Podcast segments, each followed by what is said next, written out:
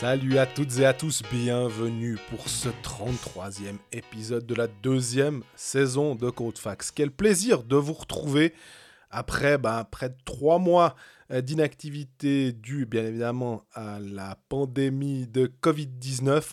On est de retour avec Greg. Et puis, eh ben, c'est pour vous parler euh, de ce qui s'est passé durant toute cette période.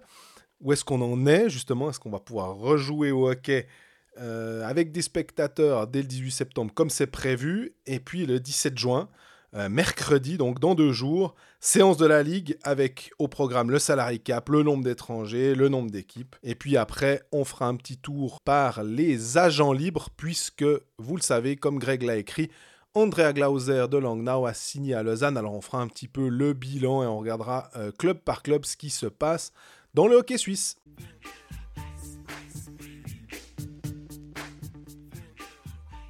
Salut Greg. Salut Jean-Fred, ouais, jour J plus 1 ou 2 ou 3 après la signature de Linus Omark, ou plus 30, on sait pas, hein, mais en tout cas, Linus Omark a signé, il faut faire un podcast. Je pense que c'est ça là, le déclencheur. ouais, mais alors sinon, j'avais envie de faire des, podcasts avant, mais tu m'as freiné. Comme d'habitude, comme d'habitude. En tout cas, on est très content d'être à, nouveau euh, présent pour un podcast euh, un petit peu estival, même si le, temps n'y est pas complètement. Il y a quand même eu pas mal d'actualités ces derniers temps finalement. Malgré le fait que les playoffs ont été annulés, je préfère qu'on n'en parle plus. Mhm. Euh, ça bouge. Oui, ça bouge, c'est clair. Mais avant de parler un peu des transferts, parce qu'on a eu pas mal d'informations, euh, on va quand même revenir sur cette euh, crise du Covid. Et puis j'ai envie de dire, le, truc le plus important, en fait, maintenant, la question qu'on se pose, c'est on en est où? Est-ce que le 18 septembre, on va pouvoir jouer avec des gens dans le stade? Hmm, je pense que là, si j'avais si la réponse, euh, j'aurais remplacé Daniel Koch. Euh, il est à Berne maintenant, t'as vu hein? Voilà, il, est, il, est, au CB Berne. J'aurais remplacé Koch au conseil fédéral, pour aider le Conseil fédéral à gérer la crise. Là, on ne sait pas. Moi, il y a quand même un truc que j'imagine depuis le début de cette histoire, c'est que historiquement, les clubs, ils sont pas très contents de ces matchs de septembre. Ils disent tous que les gens ils préfèrent être sur les terrasses que dans une patinoire. Et c'est pas les meilleurs mois de l'année, c'est pas le meilleur mois de l'année en termes de rentrée par match finalement, est-ce qu'on va pas tout repousser au début octobre? Comme ça, on gagne deux semaines finalement, ou on laisse l'été se prolonger un peu de deux semaines, disons. On vient début octobre, ça permet de gagner ces deux petites semaines qui peuvent faire la, différence aussi avec le nombre de spectateurs en plus ou en moins dans la patinoire. La Champions League recommence le 6 octobre, si je me rappelle bien. Mhm. Du coup, ça colle pas mal. On pousse les hockeyades de deux semaines, on pousse tout de deux semaines. Moi, je j'ai pas d'idée, parce que finalement, personne n'a d'idée actuellement. Mais je verrais ça assez. assez... Ça, me semblerait assez normal que ça se passe comme ça. Moi, j'ai posé un peu la question à des gens. Euh, et dans le foot, et dans le hockey, euh, et dans d'autres sports, mais qui sont des, acteurs euh, privilégiés qui peuvent peut-être avoir des réponses. Et pour l'instant, c'est. Bah, on attend le 24. En gros, c'est vraiment ce que tout le monde dit et je les crois. Il n'y a pas de Pinocchio pour le coup parce que l'OFSP doit annoncer, le Conseil fédéral doit annoncer ça le 24 juin. L'espoir, c'est qu'on puisse peut-être abaisser cette limite, euh, plutôt la date, hein, qui est censée être au 31 août d'interdiction de, rassemblement de 1000 personnes, qui est en vigueur, alors pour le coup depuis le mois de février, puisque c'est celle-là qui avait frappé le hockey suisse, euh, très tôt. Et peut-être qu'à partir du début juillet, on aurait euh, cette limite pour commencer. On, sent qu'ils aiment bien voir d'abord, on ouvre un petit peu, on regarde ce qui se passe. Quelle est la situation épidémiologique? Ah, Ça s'améliore. Bon, ben, on peut ouvrir le robinet un peu plus comme ils l'ont fait par phase, et que bah, on espère en se disant que septembre, si c'est le 18 septembre ou peut-être 8 octobre, on est encore loin entre guillemets et qu'on peut voir venir. Moi, il y a un truc, c'est qu'effectivement, on parlait de Daniel Corr. Pour que le CP Bern euh, l'engage comme consultant pour l'histoire des, des, personnes dans la patinoire, qu'ils envisagent donc de baisser la capacité de la, Berna, la Post Finance Arena à 12 000 places en mettant tout assis histoire de pouvoir tracer les gens. Est-ce que Bern aurait un coup d'avance du coup en se disant bon bah ça préfigure ce qui peut se passer? Moi c'est ça que je me suis dit ah tiens. Je voulais faire la sale langue. Déjà, je voulais dire que Cor, tu peux le mettre sur la quatrième ligne euh, du CP Bern. Il va pas produire moins que certains autres joueurs la saison dernière. J'ai nommé personne. J'ai pas envie de me mettre quelqu'un à dos dès le. Cet épisode estival, c'est pas l'idée. Hein. Non, non, surtout pas. Oui, ça sent ça quand même. Hein. Les places assises partout. Tout... Enfin, que des places assises et pas de places debout. Bah finalement, c'est toujours la même chose dans le business model. Quelles sont les places qui rapportent de l'argent? C'est les places assises, les places debout, c'est nice to have. On se rappelle, bah, par exemple, le- l'exemple de Fribourg-Gotteron. Plus ça allait, moins dans l'ancienne patinoire, moins il y avait de places debout au profit de places assises. Pourquoi? Parce que oui, tu mets moins de monde, mais elle te rapporte beaucoup plus d'argent. Donc finalement, de, de renier un petit peu sur tes places debout pour mettre de l'assis et donc baisser un peu ta capacité, mais tu peux gagner pas mal d'argent quand même. Ça peut limiter les dégâts. Je dis pas que ça va, ça va combler le tout, mais ça peut limiter les dégâts. Donc l'idée, moi, elle me, séduit assez, je dois dire. Même si dans l'absolu, on aime mieux qu'il y ait un secteur debout, ça participe à, ce qui fait, ce qui rend le championnat de Suisse aussi spécial. Il y a qu'à voir chaque Québécois qui débarque en Suisse, il dit oh les fans, ceci. cela. On n'a pas ça en Amérique du Nord. C'est quand même spécial en Suisse et ça pourrait tuer cette, euh, ambiance. Mais finalement, si c'est le prix à payer pour jouer au, au hockey, ben finalement, Devant des gens. ben voilà, 12 000 au lieu de 16 000. euh, 17 000, ouais. Voilà, 17 000 à Berne. Ça veut dire que dans les autres patinoires, admettons Lausanne, c'est 9 000, ça ferait peut-être du 8 000. si- 7900 si on reprend en fait la, La- configuration JOJ. Ah voilà, JOJ. Mais vu que tu dois renier, tu rognes pas mal pour tout ce qui est euh, VIP, médias, machin, je pense que tu peux arriver à 8000, à mon avis, à Lausanne, en, en 8000 places assises. Ouais. Ça veut dire que tu peux déjà caser tous tes abonnés et encore vendre quelques places. Finalement, il est là, il est là aussi l'enjeu. Complètement. C'est que tu as, X milliers d'abonnés, eux, ils, ils doivent pouvoir rentrer dans la patinoire. Si tu dois commencer à faire des tirages au sort, euh, je, fais, je fais venir les pairs, les impairs, euh, les, ceux qui sont nés un lundi, ça va plus, on s'en sort pas. Là, au moins, tu fais rentrer les abonnés. Ceux qui ont une place debout, bah, ma foi, ils bénéficient d'une place assise le temps, le temps nécessaire. Peut-être c'est c'est le, le- le middle ground qui pourrait, qui pourrait arriver, à mon avis. Et en Suisse, on aime bien les consensus. Je pense que ça en serait un joli. Ouais. Après, on rappelle aussi, hein, il a été Koch, il a été euh, mandaté par Berne. C'est le worst case scénario. Enfin, c'est pour plusieurs scénarios. Ça veut pas dire que c'est ça qui va se passer. C'est une des pistes envisagées en disant oui, ça aurait le moins de dégâts. Maintenant, peut-être que on retrouve euh, en Nouvelle-Zélande, ils avaient 0,4 depuis euh, pendant 17 jours. Bah, la première ministre a décidé de, de dire bah, on, ouvre, on ouvre tout sans contestation, euh, les discothèques, les trucs, aucun problème. En Suisse, bah, on, on verra. Pour l'instant, on n'est pas à 0 cas, on est toujours à peu près autour de 10, donc euh, on n'a pas encore éteint complètement ce- cette histoire. Moi, j'aime quand même bien cette perspective de dire que le pire des scénarios, c'est on joue des matchs. Dans pire des scénarios, il y a on joue. Ouais. Et finalement, c'est déjà, c'est déjà Devant Pas- pas mal de monde. devant pas mal de monde. Parce que là, si tu peux commencer à tracer les gens, à suivre les gens et à, et à voir les foyers infectieux, etc., ça devient réaliste. Là, dès le début du, du déconfinement, je suis allé à un concert en Suisse allemande le jour du, du déconfinement parce qu'il bah, il y a un groupe que j'aime bien qui s'est dit Allez, on, on relance la machine à Lucerne. Et ça s'est très bien passé. Il y, avait des mesures de, de prévention. On devait, on- si on était malade, fallait pas aller, etc. Tous les billets étaient tracés, on avait le nom de tous les participants. Dans la salle, ils ont quand même fait attention de mettre des secteurs dans lesquels tu devais te positionner. Ça n'a pas changé grand-chose à, ma vie, honnêtement, et à, la, qualité ou non du concert. À la qualité, en l'occurrence, c'était très bien. Mais là n'est pas la question. Et du coup, ben voilà, si tu dis que dans le secteur B3, quelqu'un était malade, ben tu sais exactement qui sont les personnes qui étaient présentes dans le secteur B3. À mon avis, c'est faisable. Après, ce sera moins confortable. Mais au bout d'un moment, il va falloir des, des, compromis soient faits par tout le monde. Je pensais aussi aux masques. Au début, on me disait, ah, bah tiens, on peut, tu, restes à côté de quelqu'un comme dans un dans les transports publics, et puis à ce moment-là, bah, si tu portes un masque, euh, si chacun porte des masques, c'est beaucoup moins grave. Après, je me suis dit, ouais, mais non, mais réfléchis dans une, enceinte sportive avec les risques que les gens. euh, Enfin, il y a des débordements euh, parce que les supporters, voilà. Les masques pour pouvoir retrouver les personnes. Tout d'un coup, je me suis dit, ouais, non, c'est- bête cette idée. Donc, je pense pas que ce sera facilement envisageable. Mais bon, là, quand même, les perspectives sont meilleures qu'il y a ne serait-ce qu'un mois, hein, finalement. Et ça, ça évolue. Elles seront meilleures dans un mois. Bah alors pense. ça, on, on touche un peu de bois, là, il y en a où, ici? Mais en tout cas, les perspectives sont bonnes. On parle de hockey en septembre. Et il y a un mois, on parlait pas de hockey en septembre. Donc voy- voyons-le comme, un- comme une bonne chose. Puis peut-être même qu'on parlera des hockeyades en août, si ça se trouve.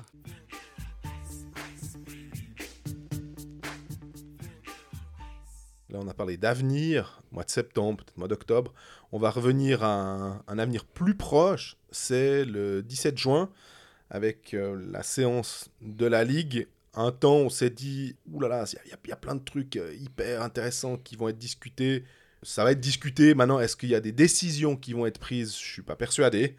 Mais par contre, euh, on, peut revenir sur les, points stratégiques qui doivent euh, être euh, bah, justement discutés lors de cette séance, en gros, c'est le salary cap, le nombre d'étrangers et puis euh, le nombre d'équipes.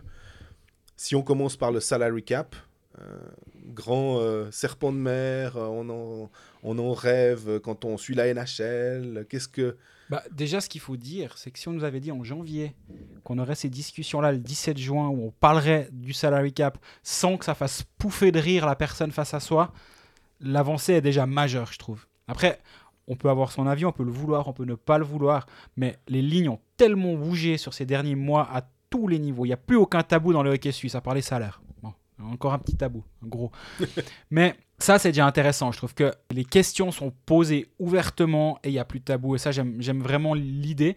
Maintenant, le salary cap, faut voir. Ils arrivent à, à le f- mettre en vigueur en Russie. J'ai pas l'impression qu'on lise beaucoup de choses comme quoi il est contourné ou il y a des malversations autour du salary cap. On lit pas, j'ai dit. Je te vois faire des yeux.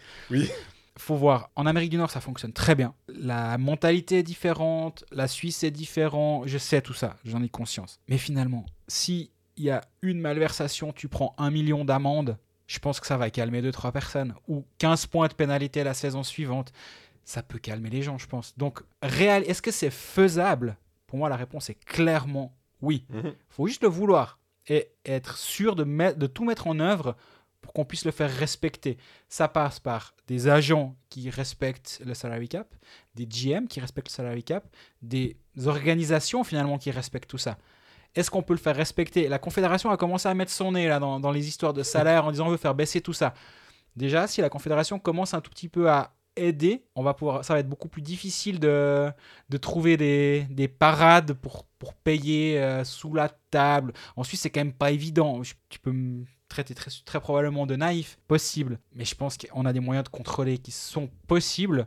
Puis ben, on punit ceux qui, sont, ceux qui se font pincer finalement. Je pense que c'est réaliste en tout cas. Alors, réaliste, oui. Après, faut pas oublier qu'on est dans une économie de marché. Et puis, euh, ça veut dire que tu dois ouvrir les livres de compte, finalement, aux autres clubs ou à la ligue pour dire que, euh, eh ben, euh, je sais pas moi, Gaëtan Jobin, son, son contrat avec Fribourg, il est de temps. Reto Berra, il gagne tant.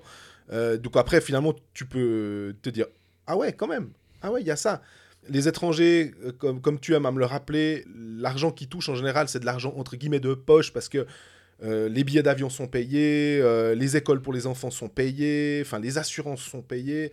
Donc, faut voir aussi comment on, on gère tout ça. C'est pour ça que Ça peut s'appeler une prime à la signature. Comme, Ouais. comme ça se fait. Après, tu peux nommer ça comme tu veux, mais ça peut s'appeler prime à la signature.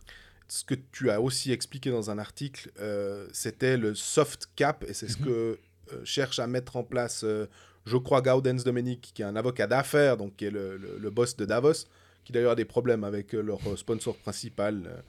Euh. Mais ça, c'est une autre affaire. Un soft cap qui permettrait de dire, bon, bah, si vous dépassez, nous, on connaît bien ça avec le, basket, euh, il y a une taxe qui s'appelle la luxury tax en anglais, qui, fait, qui permet de, aux plus riches de dépasser, et finalement, cet argent en trop est reversé au club, euh, dans un pot commun, mais surtout pour les clubs qui ont moins d'argent, en ou gros. qui respectent ce salary cap. Moi, j'ai pas de problème avec ça. Je, parle assez souvent avec euh, certains confrères qui suivent plus la NHL, dont un qui est très fan de Montréal et dit mais c'est un scandale ce, hard cap comme on l'appelle en, en NHL, à savoir tu as X millions et pas un centime de plus à disposition. Contrairement à la NBA, justement, il dit mais c'est un scandale. Un club comme Montréal qui a des revenus stratosphériques, contrairement à l'Arizona où tout le monde s'en fout du hockey, c'est pas normal qu'ils aient la même somme à disposition. Et ça, j'entends. Et en Suisse, si on, sans, sans- comparer à Ambry à l'Arizona, hein, je pense que niveau climat, c'est pas vraiment ça, mais en termes de revenus, je peux imaginer que Berne dise mais comment, comment on peut envisager qu'Ambry gagne ait autant d'argent à disposition que nous, Berne Et J'entends clairement cette voix. Et j'ai pas de problème si on dit le salary cap est à, on va dire, on lance un chiffre au hasard, est à 10 millions. Et la luxury tax, donc pour chaque franc que tu dépasses ce 10 millions, tu payes une taxe à définir de X centimes par franc dépassé, comme, pareil, comme ça se passe en, en NBA. Puis Ambry récolte, parce qu'ils ont seulement 8 millions de salaires dépensés, ils gagnent un peu d'argent sur le dos de Berne.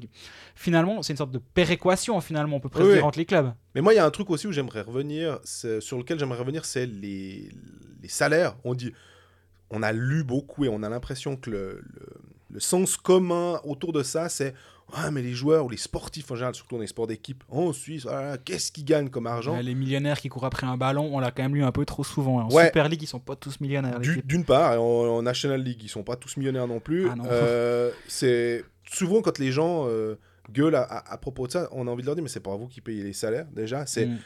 l'infime partie de votre abonnement va être peut-être va servir à payer euh, une partie du salaire du joueur et encore.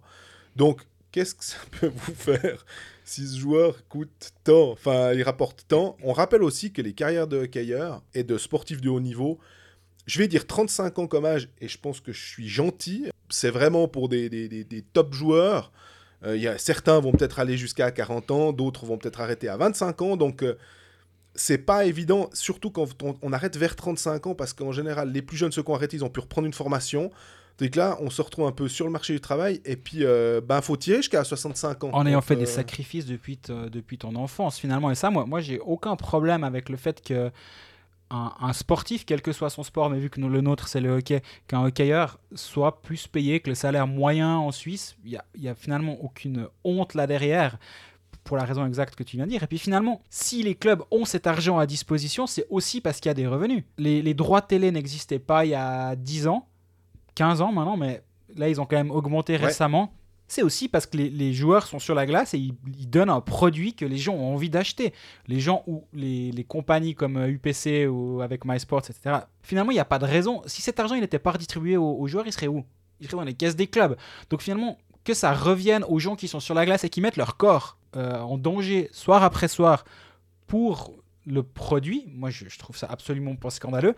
Et on rappelle toujours, hein, le, contrat du joueur, il est signé par le club. C'est pas le joueur qui met un chiffre, qui signe puis qui dit donnez-moi ça. Les clubs ont accepté. Si après ils, veulent se faire de la surenchère, tant pis pour eux finalement. Maintenant que les clubs se disent justement, on est en train de dépasser une certaine limite et que maintenant on a un seuil critique au-delà au- au-delà duquel ça va devenir compliqué à ce que le business model survive parce que les droits télé vont bientôt baisser. Et donc, il faut qu'on arrive à, à s'auto-contrôler ou à réguler les salaires. Ça, je l'entends aussi complètement, il n'y a pas de problème. Mais je pense que le joueur moyen, qu'un joueur moyen, voire qu'un joueur de, rôle en Liga gagne plus que 100 000 francs par année, ça me choque absolument pas. Non, complètement. D'ailleurs, on a vu apparaître pendant cette période un peu trouble euh, la SIHPU, donc la Swiss Ice Hockey Player Union, qui a été créée en 2016 euh, à l'initiative de Victor Stancescu, Paulo Duca, Mathias Seger, donc pas les derniers des pingouins non plus. euh, on a quand même des, des types qui sont euh, respectés au niveau du hockey et à côté du hockey. Euh, Stancescu a fait des études de droit, je crois que Duca a fait des études de marketing ou d'économie, et puis euh, Seger avait été, il était prof à la base avant de faire le, le- du hockey sur glace. Donc vraiment, mais ça c'est pas tellement développé. C'était Gianni Rensberger qui était le, le président jusqu'à il y a peu, et en fait il y a eu un, pas mal de, de choses qui ont été discutées parce que c'est Jonas Hiller qui est devenu le président et qu'il a été bien mis en avant par cette union. Maintenant, j'ai envie de te poser la question. En NHL, on a la NHLPA, on adore comparer. Il y a un moment, il faudra peut-être se demander à quel moment on arrête de tout le temps vouloir tout comparer avec euh, l'Amérique du Nord parce que c'est pas possible de, comparer parce que c'est pas du tout la même chose. Euh, si je dis pas de bêtises, les joueurs signent un contrat avec la ligue et pas avec les clubs, alors qu'en Suisse ils signent un contrat avec les clubs qui sont les employeurs. Et puis il y a- les questions de chômage, il y a les questions d'assurance qui sont réglées par le contrat qui signe avec la ligue qui n'existait pas parce que sinon effectivement aux États-Unis une fois que t'es, bah, je sais pas, t'es, t'es handicapé par ton sport, tu te retrouves à la rue, bon ben voilà, t'as, pas souscrit d'assurance, ben t'as rien. En Suisse, c'est pas comme ça que ça se passe. Oui, il y a un fonds qui existe quand même justement pour les joueurs et leur après-carrière s'ils ont une blessure grave. Ouais, mais ça doit pas être très très. Voilà, alors ça, j'ai pas les détails par contre, mais ça existe. Et ça, c'est une question. Si tu dois faire une refonte totale du système dans lequel on est actuellement, parce que pour l'instant, finalement, ton hockeyeur, c'est comme un électricien, ou comme un journaliste, pour, pour- ou comme n'importe quelle autre profession finalement. Rien n'empêche un employeur de venir te chercher et de te dire bah écoute, euh, tu, tu gagnes X, moi je te donne, je fais la meilleure offre comme certains, et je te donne X plus 50%. Bah, est- Est-ce que c'est légal? Complètement. Ouais. Est-ce que tu as raison d'accepter? Complètement. Finalement, c'est le marché, il est, il est complètement ouvert. Et on devrait de avoir une- mais bien sûr, on devrait avoir un- une régulation complètement différente et c'est un état d'esprit différent. Par contre, la, la, la conséquence d'un système à la nord-américaine, tu dis à quel moment on arrête de comparer. Moi, ce que j'aime bien quand même, c'est qu'il y a une compétitivité qui est totale en NHL. En NBA, justement, avec le, la, la taxe, c'est quand même encore le, le cap, qui est, le soft cap, justement, comme on expliquait avant. La compétitivité elle n'est pas aussi grande. Mais quand même, ça demande au GM de, faire des, de prendre de bonnes décisions. Et ça, j'aime bien aussi, c'est qu'on peut plus facilement juger le, tra- le travail de, Alors. du general manager. Parce que finalement, on, on prend un exemple au hasard. euh, si Yann Alston a signé Joel Vermin pour 100 000 francs à l'année, ou s'il l'a signé pour 1 million, c'est- Ouais. Je ne sais pas du tout son salaire et je sais pas la question. Mais tu jugeras Joel Vermin différemment s'il coûte 100 000 ou s'il coûte 1 million.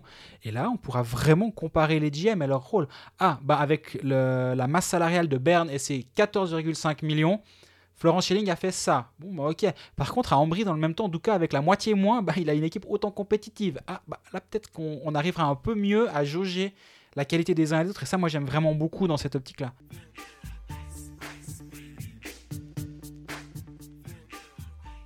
Il y a un deuxième sujet, forcément en rapport avec cette euh, séance de la Ligue, euh, le 17 juin, qui mérite d'être traité et qui pose aussi problème. Bah, on parlait de l'union des joueurs, c'est le nombre d'étrangers. Forcément qu'aujourd'hui, on est à 4 étrangers sur la glace, euh, 8 licences acceptées.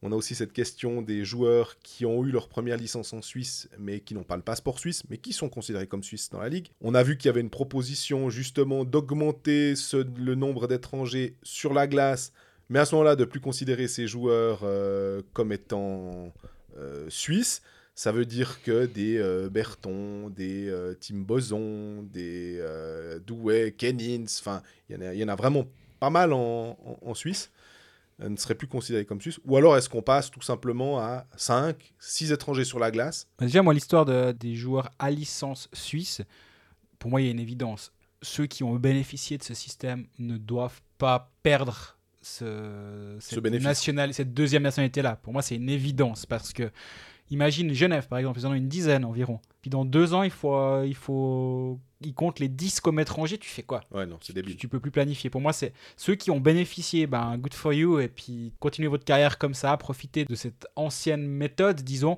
mais on ne naturaliserait plus à partir d'un moment donné, un, on naturalise pas, mais on ne donne plus de licence suisse pour être plus exact, à partir d'une date de naissance, dès les 2000, 2001, 2002, peu importe. Mais voilà, à partir de cette date-là, fini.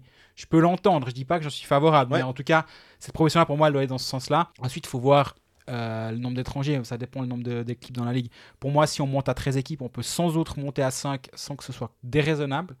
Si on monte à 14 équipes, pour moi, on doit monter minimum à 5, voire à 6 étrangers. Ça, ça te donne quand même des places de travail pour tes joueurs suisses en plus. Et surtout, il faut arrêter de croire que si un club prend 6 étrangers, les 6 vont être les 6 meilleurs compteurs de, de l'équipe. C'est pas du tout ça. Après, certains clubs, mais c'est toujours la même chose. Si un club peut mettre 200 000 de plus qu'un autre sur un étranger, bah, il pourra mettre 200 000, 200 000 de plus qu'un autre sur un joueur suisse. Donc en fait, de dire ouais, mais ça va profiter aux, aux plus riches, en fait, ça va de toute façon profiter aux plus riches. Exactement. Qu'on décide de jouer avec des pucks carrés, bah, ça va quand même être des joueurs qui jouent savent mieux jouer avec des mieux. carrés. Donc finalement, au bout du compte, oui, ça va profiter aux plus riches. Pourquoi? Bah, Parce qu'ils sont plus riches. Il faut juste avoir ça en tête. Donc qu'on ait 5, 6 ou 23 étrangers par équipe, ça va profiter aux plus riches. Voilà, une fois qu'on a admis ça, sauf si on a un salary cap hard cap, et là ça profite plus aux riches. Mais ça va être plus compliqué de le faire passer comme ça. Ok, bah alors partons de ce principe-là. Si on a 6 étrangers, on ne péjore pas le nombre de places de travail pour euh, nos joueurs suisses. Vu qu'il y a 14 équipes et 6 étrangers, on, ne perd pas de place de travail Mhm. Est-ce que tous les étrangers vont être des, des, des blue liners et des joueurs de powerplay Je suis pas complètement convaincu. Il faut être clair déjà qu'actuellement, avec 4, des fois, le quatrième, tu dis... Ouais. Voilà.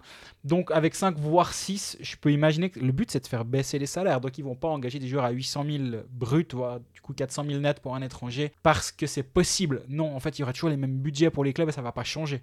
Bah, si tu es un joueur de troisième ligne, que tu es un joueur étranger, mais que tu as été engagé pour être euh, centre de troisième ligne, peut-être que tu vas toucher X et X, ce sera pas euh, 300 000. C'est logique. Et peut-être qu'on ira chercher, pour le coup, des joueurs dans des championnats, je vais pas dire mineurs, mais peut-être un peu moins intéressants, parce que tu vas peut-être pas pouvoir rapatrier tous les Suédois. Encore que, franchement, on se dit si les, les salaires baissent en Suisse, euh, ok, hein, on, on- on admet une baisse, de, admettons, de 30%. Bah, ils vont baisser. Vu la, que la crise est, est mondiale, ils vont baisser partout. Enfin, tout est interconnecté. Complètement. C'est clair que le Suédois, il va aussi se prendre une baisse de salaire. En Suède, le Finlandais, pareil, le- le- la KHL, mine de rien, aussi. Il y a peut-être des clubs qui vont disparaître en KHL parce qu'on sait que ça peut vraiment arriver. Donc finalement, euh, J'ai un exemple si ton cinquième étranger, c'est Mathias Stretnes. On rappelle, Mathias Stretnes, c'est l'international norvégien qui a signé à Chaud de Fonds pour la saison prochaine. 26 ans, il vient de Stavanger, il fait 56 points en 44 matchs en championnat de Norvège. Avant, il vient de DEL où il est à 10-15 points par saison. Avant, il fait une saison en deuxième division suédoise à 21 ans, donc là, c'est pas, pas très intéressant. Mais c'est un joueur à 15 points en 40 matchs de DEL, bah, il irait très bien. En, chaud de fond, là, lui, j'ai une bonne idée de combien il va être payé. C'est pas, c'est pas les Polonais qui viennent à pied pour jouer à Berne, mais c'est clairement moins cher que certains joueurs suisses au bout, en, en- en salaire net. Mhm. En brut, forcément, c'est un petit peu plus haut. Mais du coup, c'est pas lui qui te ferait exploser la, ton enveloppe budgétaire. Bien au contraire. Et du coup, ça permettrait à, de baisser un peu les salaires. Je dis lui parce que c'est un exemple d'un joueur qui vient de signer euh, dans un club suisse de deuxième division. Pourquoi il signe pas en première division? Justement parce qu'il n'y a que 4 places et il justifie pas une de ces 4 places. Par contre, si c'est en 5 ou son 6 je pense que c'est pas une catastrophe. C'est clair. Mais maintenant, le nombre d'étrangers, donc, en fait, il est dépendant du nombre de clubs. Euh, si je suis ton raisonnement, et le nombre de clubs, il a été. euh, on, on sait qu'on en aura en tout cas 12. Ça, voilà, c'est le seul truc qu'on est sûr. On en a en tout cas 12 pendant encore un petit moment. Et ils ont accepté donc euh, de ne pas mettre de relégation, ce qui fait que ça fait respirer tous ceux qui Mhm. seront euh, euh, 11e et 12e, parce qu'on sait que le 10e, finalement, il y aura ces pré-playoffs qui pourront te permettre d'accéder après au quart de finale, une sorte de huitième de finale avant l'heure, en, en série best of three, si je dis pas de Oui. bêtises. Et 50 matchs pour éliminer deux clubs quand même. 52 Deux matchs, ouais, pour avec les deux matchs de Pour éliminer deux clubs, mais on, on prend, on prend. exactement. D'ailleurs, les joueurs, euh, il y a plus de matchs. Est-ce qu'ils vont toucher plus d'argent? Euh, Non. Alors que normalement, euh, en NHL, tu, tu dis, si tu leur baisses le nombre de matchs, bah, ils baissent les salaires. Si tu augmentes, le... ah, ils peuvent dire. Alors en bah, l'occurrence, le but c'est de la solidarité pour combler les pertes de l'année passée, donc tu peux pas les répercuter. Tout à fait. Mais ce qui veut dire qu'il n'y a pas de, de relégation et la promotion, elle peut être faite si on... les critères sportifs sont respectés, d'une part, et puis aussi les critères financiers. Parce qu'évidemment, on veut pas un club qui monte et puis qui dit euh, Ouais, mais de toute façon, euh, on n'a pas, on, la patinoire, c'est une grange. Euh, on n'est pas capable de. On, va payer, on va surpayer des types et tout. Puis après, six mois après, ils sont en faillite. Ça, je pense bien que le, le- c'est pas le moment en plus pour faire ce genre de choses. Il y a eu trop d'exemples.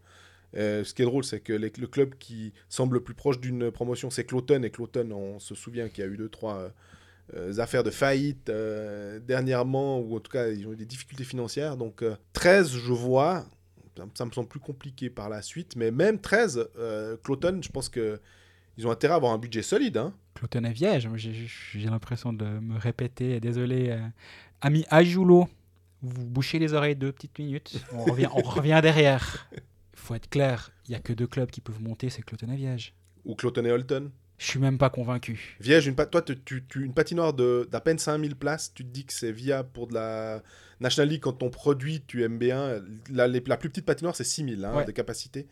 Donc toi, tu serais d'accord qu'on on mette encore un peu moins? Pour moi, ça ne me choque pas. C'est un, un outil de travail qui est, qui est vraiment moderne. C'est un canton où il n'y a pas de hockey en, en National League, donc hein, Mhm. attention. Et c'est un canton qui aime le hockey, qui, qui a une tradition de hockey qui est hyper grande. Et pour moi, c'est une catastrophe qu'ils aient pas de club en haut. Pour moi, Viège a sa place en haut. Cloton, on n'en parle pas. Puis Ajoie et Langenthal, récemment, ils ont eu l'occasion de monter. Ils l'ont pas fait. Ils n'ont pas, joué le barrage. Bah, ma foi, c'est la preuve finalement que tout le monde ne peut pas monter, ne peut pas aspirer à une promotion. Maintenant, moi, si on ferme une ligue à 14, on fait monter Viège et Cloton, et que derrière, Ajoie arrive, il y a un mécène qui veut, qui veut donner 10 millions par saison, puis que Ajoie devient un candidat crédible, mais pourquoi pas finalement étendre la, la, la National League? Si, si tu as des, gens- t'as des clubs crédibles pour jouer en haut, pourquoi ne pas leur laisser une place? Ça, c'est vrai, j'ai aucun problème avec ça. Ouais. Bien au contraire. Mais après, de toute façon, il n'y aura pas 25 clubs qui pourraient monter, à- pour, qui pourraient avoir des, des infrastructures nécessaires. 14, pour moi, c'est le, le maximum. Montons Cloton, montons Viage s'ils y arrivent, parce qu'il faut, il faut quand même la, la mériter. Cette promotion, Cloton va devoir. On a l'impression que depuis qu'il y a cette histoire, tout le monde dit bah, Cloton, ils sont en haut. Ils ont une belle équipe la saison prochaine. Ils ont encore depuis euh, engagé Juraj Simek en Ligue B. Je pense, en Swiss League, il va quand même, quand même se royaumer. Je pense que s'il y avait un hockey manager Swiss League, il faudrait prendre assez vite Juraj Simek. Ouais, après, faut pas se, faut pas roupiller non plus. Hein, c'est quand même un bon niveau. Donc, Bien euh, sûr, non, non, mais évidemment. Par contre, c'est quand même une ligue à deux vitesses, trois vitesses entre ceux qui peuvent monter, entre ceux qui sont là pour jouer, puis ceux qui font de la formation. C'est une ligue à trois vitesses. Pour moi, si on, si on, alors je conçois qu'on peut y perdre un attrait si tu fermes en haut, mais là encore une fois, alors oui, il va pas tout falloir comparer avec l'Amérique du Nord. Je suis conscient de ça. Mais si tu arrêtes de voir verticalement les ligues, National League, Swiss League, My Sports League, mais que tu dis que ta Swiss League devient ta ligue formatrice 18-25 ans avec deux joueurs de plus de 25 ans, par exemple, Ouais. et que ta My Sports League devient ta ligue B', disons, où là, tu n'as pas de limite d'âge, et donc tes joueurs qui sont trop vieux pour la Swiss League parce qu'ils ont dépassé ces 25 ans viennent là, ça te donne une meilleure, une meilleure League, et ta Swiss League devient ta ligue plus formatrice. Et moi, je pense que ça pourrait être un équilibre assez intéressant, mais ça implique de ne plus penser verticalement à ce niveau-là. Sinon, bah, sinon c'est sûr que tu, tu te rétrogrades en My Sports League. Ce que fait Lausanne, on en parlera un petit peu plus tard, Ouais. c'est très intéressant. Ils se disent, bon, ok, la My Sports League, on, on va faire en sorte d'amener d'élever le niveau d'une équipe de My Sports League avec des, des joueurs qui pourraient jouer en League, mais on va leur montrer que c'est pas une, c'est pas une mauvaise ligue et c'est loin d'être une très mauvaise ligue, hein, la My Sports League. Bien, bien au contraire. Martigny, la saison dernière, ils auraient pas eu l'air euh, ridicule en Swiss League. hein. Non, et puis la finale euh, entre Sierra et Martini, Ouais. c'était au-delà de- du, du fait euh, émotionnel, parce que c'était un derby euh, entre deux villes peu éloignées, et que, il y avait, avec des vrais supporters et tout. Le niveau était bon, quoi. Donc ouais, pour, pour moi, si, si tu... mais ça, ça implique là aussi une refonte du système. Et j'ai un peu peur que ça, ça puisse faire beaucoup trop de sujets sur la table au même moment et qu'au bout d'un moment on dira, ok, ça on veut bien faire, ça aussi, mais il faut quand même qu'on respire un petit peu. Donc une ligue, fermée, je pense que ça ne va pas arriver. J'y suis favorable, mais je pense que ça n'arrivera pas. Et puis le 17, alors si on, réfléchit, euh, si on synthétise, on n'aura pas des grosses annonces. Ils vont vraiment rediscuter de ça, et puis on va attendre le, les premières euh, informations du Conseil fédéral le 24. Et puis, je crois que l'Assemblée générale de la Ligue, elle est prévue le 27 août. Mais du coup, si tu recommences euh, comme c'est prévu le 18 septembre, euh, tu te retrouves avec euh, assez peu de, de, jeux. hein. c'est trois semaines avant, donc ça fait, ça fait peu de temps. Il y aurait peut-être une séance à ce moment-là, au mois de, de juillet, une séance extraordinaire. Ouais, je peux imaginer, effectivement. J'ai pas, j'ai aucune piste dans ce sens-là, mais oui, ça, ça me semble logique, surtout si le 17 on peut pas prendre de décision. Sauf si le 17 ils disent, ben voilà, sauf contre-indication du Conseil fédéral, on commence le 1er octobre, on commence le 18 septembre, peu importe. On fixe une date, on s'y tient, et les clubs peuvent commencer à planifier leurs amicaux en conséquence. Mais, mais sinon, oui, il va falloir euh, refaire des séances. Mais je crois que les allemands, ils aiment bien faire des séances. Donc euh, ça, devrait aller. Je pense qu'ils ils vont pas être mécontents.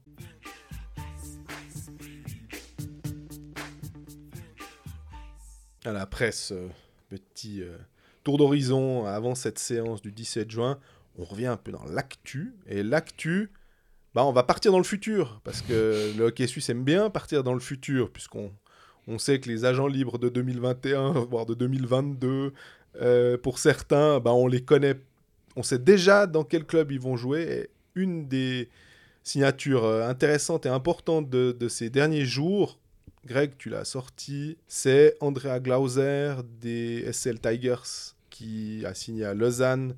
On a appris finalement que c'est trois saisons, je crois, à partir de la Watson saison. a annoncé trois saisons. Moi, j'annonce le transfert euh, en plus ou moins en même temps qu'eux, mais eux ont l'info, Ouais. c'est 3 plus 1.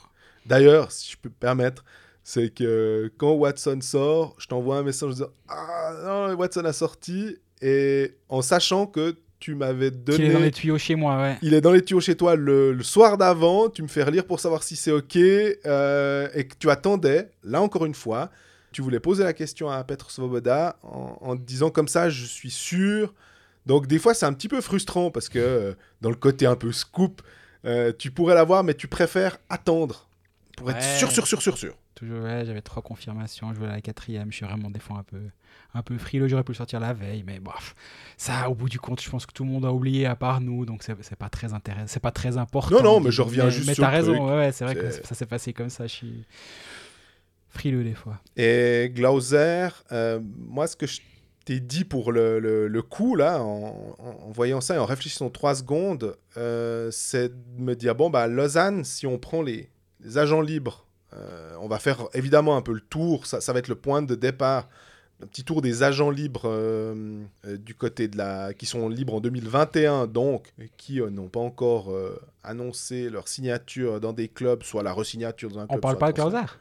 Oui, oui, oui, juste, mais je dis pour Glauser, Parce que euh, Lausanne, donc, a cinq défenseurs qui seront en fin de contrat Oui. en 2021.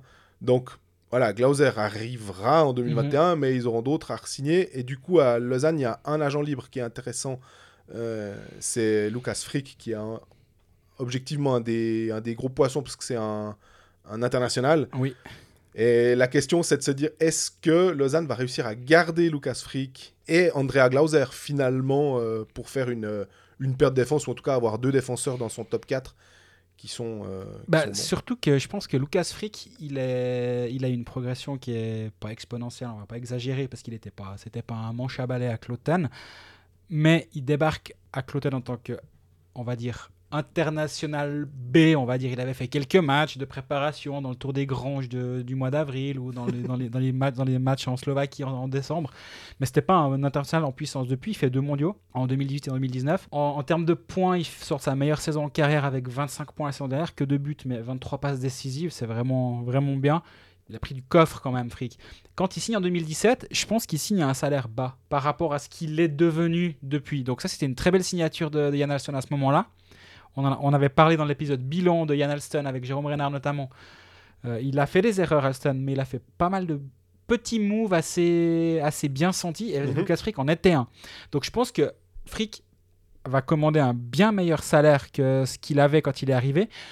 Il a que 25 ans, un an de plus que, que Glauser. hein. Donc euh, il- là, il va signer son gros contrat, Lucas Frick. Ouais. Son très gros contrat. Est-ce que c'est po- c'est possible de, de le garder ou est-ce que Lausanne s'est dit on préfère bouger, Glauser nous coûtera quelque chose On l'a déjà dit, hein, c'est le, taux de la vie des défenseurs, c'est c'est droitier et suisse.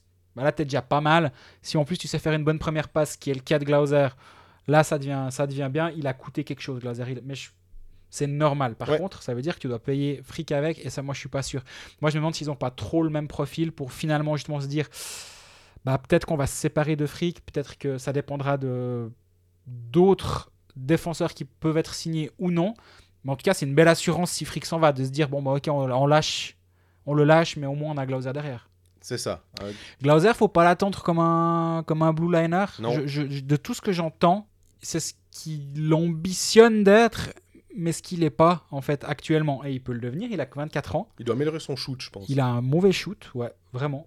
Euh, après, j'en ai parlé avec euh, un, un autre, une personne du milieu qui n'est pas lausannoise. J'ai dit, ouais, mais bon, ils le prennent pour, comme, comme joueur de powerplay. Euh, ouais, ça, ça m'étonne un peu euh, si c'est leur deuxième, euh, deuxième blue liner. Puis la personne a rigolé, elle m'a dit, oh, mais tu sais, si tu le mets avec des, des bons ailiers, même, même Justin Kruger peut jouer ton deuxième powerplay. Tout dépend de comment il est épaulé. C'est assez juste finalement, c'est Ouais. caricatural, mais c'est assez juste. Donc, à voir. Moi, je pense que Frick, c'est l'un des très très très gros poissons la, saison prochaine. Je serais pas surpris que Lausanne ait envie de le signer. Ça me semble complètement logique. Mais est-ce qu'ils vont faire comme euh, ça avait été avec le cas avec Eren en disant ben, pour nous, il vaut tant, on va pas au-delà, c'est possible. Oui, parce qu'à un moment, les top blue liners en Suisse, et je prends euh, les joueurs suisses, hein, Untersander, Diaz et compagnie, peut-être même encore Löffel, euh, même Genadzi finalement, hein, euh, bah, il t'assure des points aussi, des buts. Euh, Frick, tu disais 2 buts, euh, 23 passes, je crois. Oui. Joueur très complet finalement. Est-ce que tu payes, euh, admettons, euh, le, le même prix ou à peu près le même prix que Untersander, euh, Diaz, Noro et compagnie pour un joueur qui va euh, jouer certes 20 minutes mais euh, qui n'a pas l'impact d'un Tom Ernest? C'est c'est très difficile. Hein. Je n'ai pas forcément la, la- réponse. Est-ce que quelqu'un va décider de dire, bah écoutez, là il était à, à 400, nous on est d'accord de mettre 500, puis un autre dit, ah bah nous on est d'accord de mettre 600 Je pense que ce serait peut-être, il faut, il, faut, il faut à un moment, il faudra arrêter et peser le pour et le contre de ce type de joueur. Là où peut-être, mais c'est peut-être comme un, un Cal Anderson, mais Cal Anderson, il avait montré aussi qu'il était capable, quand Untersander avait, avait été blessé, de prendre la position sur le powerplay. Oui. Et du coup, et puis en plus, il, avait, il était devenu champion avec Berne aussi. Donc il y a plein de choses qui peuvent euh, parler en faveur de ça. Mais effectivement, euh, mais je pense que Frick arrive au bon moment sur le marché. hein. Oui et non. J'a- J'allais Ouais. justement te dire, c'est qu'en fait, vu qu'il y a Egli et Fora qui sont également sur le marché, qui sont également des défenseurs suisses, jeunes, Fora est également droitier. Honnêtement, dans, à Hockey Manager, disons, moi je prends Fora avant Glauser. Ouais. Après, là on parle de la vraie vie, on parle pas de, pas de jeux vidéo ni de, ni de jeux de management. Mais j'aime mieux Fora, je pense qu'il il a plus d'impact en powerplay. Mhm. Défensivement, il est pas moins bon, il est plus grand, il est plus robuste, mais il est pas moins mobile qu'un Glauser. Mais à choix, euh, disons à, à l'étalage dans la, dans la Migros, tu as des Fora et tu as des Glauser. Moi, je, prends plutôt un Fora d'abord. Maintenant, là aussi, ben, est-ce que Fora a dit, ben, je sais pas, je vais attendre peut-être octobre, novembre, décembre pour, pour parler de Lui, tout il ça? a le temps. hein. il a clairement le temps. Glauser, de ce que je sais, il avait quitté son agent durant la saison dernière et que là, ça, ça on, je suis pas à 100% sûr, mais je crois qu'il n'était pas représenté sur ce coup-là. Il a fait ça lui-même ou avec des, des proches, mais pas avec un agent. Est-ce que lui était disposé à signer rapidement et que à la place de Lausanne, tu te dis bon, on l'a, ça veut pas Ouais. un tiers de tu l'auras, c'est pas c'est pas pareil, mais ok, lui, lui on l'a. Fora, on pourrait l'avoir. Moi, je préfère m'assurer Fora qu'avoir, euh, m'assurer Glauser qu'avoir Fora dans six mois et, et d'avoir aucun des deux. Donc ça, j'entends aussi clairement la discussion. Et si Lausanne re-signe Frick et n'a pas besoin du coup de signer un autre grand défenseur suisse, parce qu'avec euh, Frick, euh, Genadzi, Glauser Et puis un étranger. et un étranger, tes deux premières paires défensives, elles commencent déjà à pas mal aller. Voilà. Donc, le, je, je pense que le, le move est un bon move, surtout pour ce qu'il apporte en fait à 5 contre 5. Et je pense qu'il est clairement sous-évalué dans ce domaine-là. Glauser, c'est 10 passes décisives en 37, ma- 37 matchs à 5 contre 5. Et si on extrapole sur 50 matchs, ça fait 13,5 passes décisives. Et il est devant certains défenseurs d'un bon niveau. Il est devant Untersander, Diaz ou Anderson dans... Oui, je lis mes tweets, je sais. dans, dans, dans ce niveau-là, dans ce domaine-là. Donc ça, c'est vraiment bien. Par contre, à, en powerplay, c'est 3 points en 91 minutes. C'est quand même un peu faiblard. Et il- 24 ans, d'ici 3 ans, euh, durant les 3 prochaines années de son contrat, plus option, donc d'après Ouais. ce qu'a dit Watson, il a vraiment, il peut prendre du coffre à ce niveau-là, il peut progresser, et ça, ça j'en doute pas un instant, surtout que les deux dernières saisons, il a déjà beaucoup progressé. Donc, euh, Et c'était à Langnau. Il faut peut-être aussi se dire quand même, peut-être tu, tu, tu dis à 55, donc c'est déjà pas mal avec Heinz Sellers. On sait quand même que c'était un, un- un style qui, te, qui peut te favoriser en tant que défenseur, mais qui, qui bride des fois un peu les attaquants. Euh, je me réjouis de voir dans un autre contexte. Peut-être que tout d'un coup on va se dire, oula, mais défensivement, euh, qu'est-ce qui se passe? Oui, parce que c'était le contexte euh, d'un système défensif ultra perfectionné, qui, était fait pour ça. Mais peut-être aussi que justement, d'avoir été sous Heinz Sellers pendant deux ans, forcément que le joueur a progressé à ce niveau-là, mais ça, vraiment, la, signature, elle, fait partie de ces signatures intéressantes, tu sais, on aime bien, nous, quand il y a des, des signatures de jeunes joueurs. hein, Mhm. on- on a- Qu'est-ce qu'on était content de voir Smirnovs, qu'est-ce qu'on était content de voir Sandro Schmidt. Glauser, c'est porte équipe nationale. Il, euh, Patrick Fischer l'a quand même euh, convoqué plusieurs fois, tu dis, dans le Tour des Granges. Euh, il était là aussi pour le, le dernier tournoi au mois de février à Holton. le et à- prospect. euh, Ouais, le prospect des, des moins de 25 ans. Pour le coup, c'était à moitié une grange. Il y avait Eriza et Holton. Mais tu vois, c'est les prospect games. Donc c'est- là aussi, la, notion d'international, elle se, elle se change aussi petit à petit. Et peut-être que nous qui, connaissions l'équipe nationale où c'était les 25 mêmes qui venaient tout le temps, puis Paternini était tout le temps là, puis on se disait chaque fois, De La Rosa, Paternini, qu'est-ce qu'ils font là? Ah, ils, sont, ils sont dans la liste, donc on peut pas les déboulonner. Là maintenant, c'est quand même un peu différent. Les portes, elles sont beaucoup plus largement ouvertes. Donc c'est vrai que la, la grosse différence entre Glauser et Frick, vu qu'on en parlait avant, c'est qu'il y en a un qui a deux championnats du monde. Ouais. Et en fait, c'est ça qui doit commencer à, à valider le statut d'international, c'est de dire, tu as fait un championnat du monde, tu étais présent, même sans jouer, pas certains sont présents sans te piquer, mais au moins sont dans un cadre de championnat du monde. Et c'est là que, que je trouve que ça valide ce statut vraiment international. Et puis Glauser a- valide, euh, Oui, alors ça valide l'argent aussi, que tu peux demander derrière. Glauser, il a, il a tout pour y arriver à ce statut-là, à part ça. Mais il a, et ça, ça me surprend moi-même en, en voyant avant, c'est que Frick a 25 actuellement, Glauser a 24. Donc euh, il n'y a pas une grande différence d'âge. Par contre, en termes de, stature, bah, Frick c'est quand même un, autre level actuellement. Bah, dans le meilleur des mondes pour Lausanne, il va falloir re-signer Frick et il peut pas se faire de, de mots de crâne. Mais j'ai peur que ça devienne cher.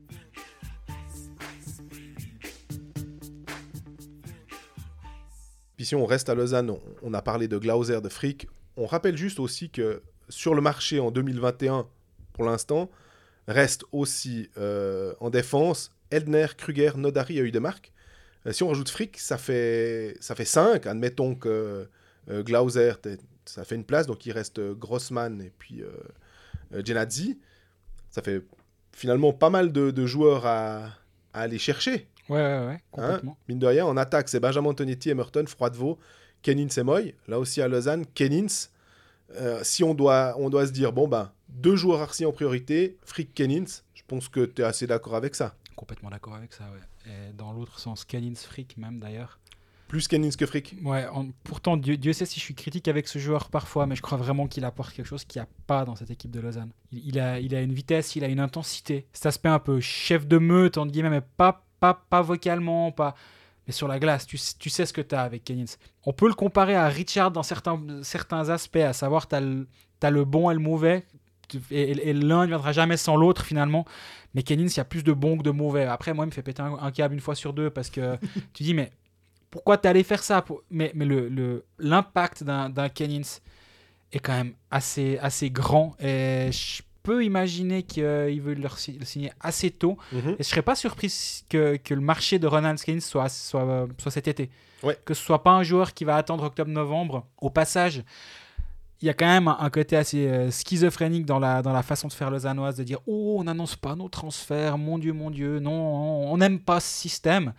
Mais c'est quand même systématiquement Lausanne qui vient 14 mois avant signer des joueurs qui sont, pas en- qui sont encore sous contrat ailleurs. Ouais. Et on, on rappelle plusieurs cas. euh, on rappelle le, Stéphane. le cas Stéphane. On rappelle Kennings. Almond, on rappelle Kennins, Berthier et Vermin. Alors, eux, ils étaient en Amérique du Nord, Ouais. c'est un tout petit peu différent, mais quand même. Du coup, j'aime beaucoup leur combat de dire on n'aime pas ce système-là, mais on doit faire avec, très bien.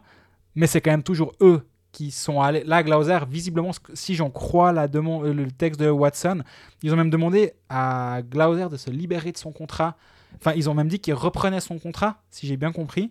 Ouais, ils ont Et- proposé, je crois, en disant si vous avez des, des problèmes financiers, Ce nous. on- qui a fait un problème lors de la dernière, dernière assemblée. On rappelle que dans le mail de la Ligue, il y a un paragraphe qui dit Gentleman Agreement, euh, on ne fait plus d'offres euh, pour des joueurs sous contrat. On- n'offre plus aux clubs de racheter des années de contrat si des clubs sont en, en difficulté, difficulté financière.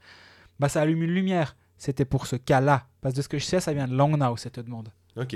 Et je pense pas qu'il y a eu des demandes euh, pour Stéphane Rueck-Seger euh, ou Larry Leger de les sortir de leur contrat. Après, Par contre, pour André Glauser, il y en a eu. est-ce que après euh, Lausanne n'a pas attaqué avant, hein, en se disant on va pas attendre le mois de mars pour faire notre proposition? J'en sais rien, hein, en l'occurrence. Non, non, c'est vraiment simultané. C'est qu'ils ont demandé à Glauser en disant visiblement, s'il y a des baisses de salaire, nous, on te paiera tout ton salaire. D'accord, ok. Dans ce cas-là, Ce donc qui a fait la demande venant de Langnau, c'est euh, ar- arrêtons maintenant les vautours là. Ils n'ont pas cité Lausanne, mais là, je relis juste les points. Ouais, ouais. Ils n'ont pas cité Lausanne. Dans le texte de Watson, on dit il y a eu des discussions. Bah, du coup, quand tu sais que ça vient de Langnau à la séance, je pense que les, les points ils sont assez faciles à, li- à relier. Est-ce que c'est illégal? Non. Est-ce que c'est correct? Pas vraiment non plus. Maintenant, euh, bah, visiblement, ça va pas marcher vu que Glauser va faire Ouais. sa dernière saison à Langnau. Mais en même temps, c'est difficile, je trouve, d'avoir la posture de dire Ouh, nous, on n'aime pas ces histoires, mais on est quand même ceux qui allons 14 mois avant sortir des, les joueurs de leur contrat. Vouloir, en tout cas. ce qui me fait rire, c'est que chaque fois qu'on parle de gentleman agreement, je repense à ce que me disait Marc Lutti, mais pour faire des gentleman agreement, il faut 12 gentlemen dans la ligue. et j'ai pas l'impression qu'il y a 12 gentlemen dans la ligue. Et ce qui se trouve, il peut aussi s'inclure dans, dans, dans le cas. Il faut pas être naïf. Oui, oui, oui. Hein, au, point- au point de penser qu'il ne le fait pas. Euh, encore juste un. Bah, je pense que Froidevaux, les, les, supporters lausannois se disent euh, ils savent qu'il a quand même un contrat assez important. Alors oui, il est capitaine, mais il a un contrat assez important. Puis il joue en quatrième ligne. Donc c'est toujours le savoir où ton argent est, inv- est investi et où il est placé dans ton effectif. Beaucoup d'argent sur une quatrième ligne, c'est un petit peu embêtant. Euh, Il y a aussi Tyler Moy, et ça, je voulais revenir avec toi parce Oui. que on a, hum, je crois que c'est Marc-André Berset qui, qui avait signalé aussi sur Twitter Tanner Richard, Dario Burgler, je crois. Et puis, euh, toi, tu disais que peut-être euh, Tyler Moy ou. C'est pas moi qui le disais, mais c'est ce que j'ai entendu aussi, ouais. Les Mais- contrats sont importants, donc euh, voilà. C'est toujours la même chose. Moi, ce sont des discussions qui existent. Richard, c'est vrai. Burgler, c'est vrai. Mais ce qu'on m'a aussi dit, c'est oui, mais on parle tout le temps de joueurs entre GM. Donc forcément, tôt ou tard, un GM va dire est-ce que je peux trouver quelqu'un qui va être intéressé par Tanner Richard et m'en donner une bonne contrepartie qui va plus m'intéresser moi bah, Finalement, peut-être. Donc, ça vaut la peine d'avoir cette discussion. Ça ne veut pas dire que à Genève, vu que c'est le cas à Tanner Richard, ils se sont dit on veut absolument euh, so- soit on l'envoie à Rappersville sur le fond, au fond- au fond du lac c'est pas ça l'idée l'idée c'est de dire si on veut maximiser notre notre budget, bah, comment on peut faire? Bah Là, pareil, à Lausanne, ils sont arrivés en se disant, OK, la masse salariale est la suivante. Voilà où sont dispatchés nos contrats, voilà qui on estime être bien payé, qui on estime être à sa juste valeur, qui on estime être trop payé par rapport à ce qui nous amène. Et à la suite de cette constatation, ils en sont arrivés à la conclusion de dire, bon ok, il faut qu'on réduise cette masse salariale. En même temps, Froidevaux, il a un très bon salaire, et on l'a déjà dit euh, dans l'épisode bilan de Lausanne, au moment où il le signe, personne queen. Donc c'est difficile de faire du révisionnisme derrière et de dire, oh, bah, c'est n'importe quoi. Non, Tout à fait. personne a, a- a dit quelque chose au moment où ils l'ont signé. Donc, c'est comme ça. Mais, mais maintenant, c'est un salaire qui est difficile à séparer. Il faut aussi que le joueur ait une valeur. Moi, je pense que Tyler Moy a une valeur. Et il fait une très bonne première saison en termes de but. Il fait une excellente saison, deuxième saison en termes de passes décisives. Par contre, devant le but, euh, il n'aurait il aurait pas réussi à tirer un caillou dans le l'aimant. Donc, fallait. Est-ce que tu estimes que sa vraie valeur. Est-ce qu'il a, une- est-ce qu'il a une progression potentielle? Est-ce qu'il est à son top? Est-ce que. Est-ce Il est qu'il encore. qu'il vaut ces X centaines de milliers par saison? Il est payé comme un étranger, donc il, a, il est payé en net.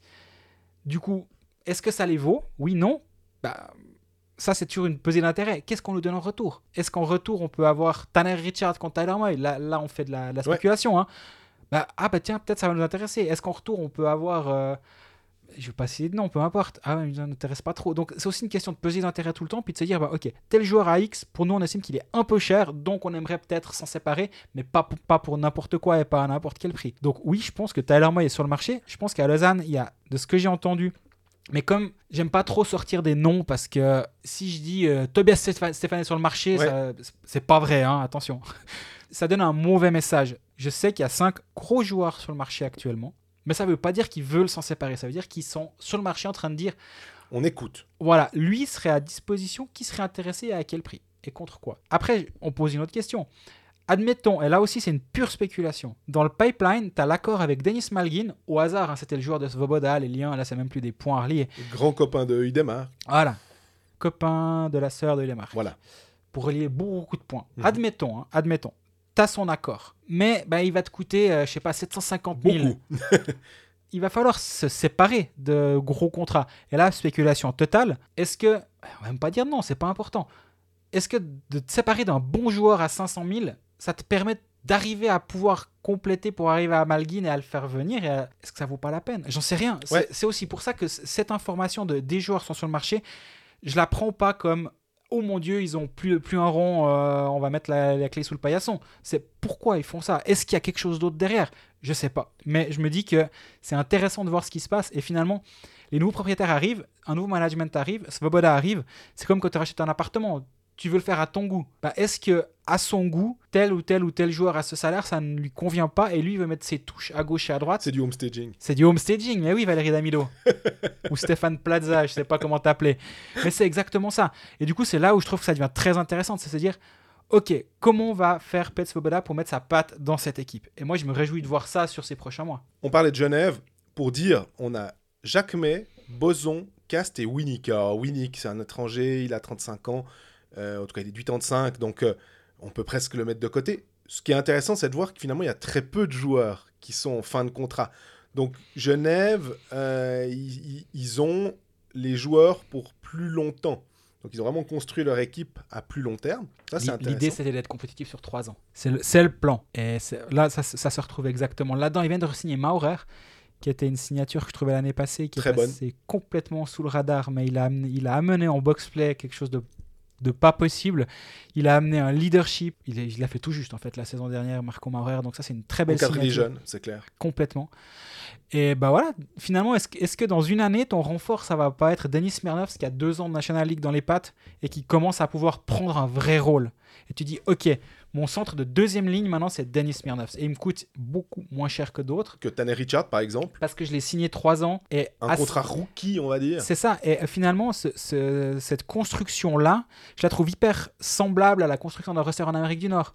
Où tu te dis, OK, moi, mon objectif, c'est d'être compétitif dans trois ans. Comment on va faire Où on veut aller OK, on, on prend quelques contrats de jeunes. On fait venir tel et tel joueur qui vont être.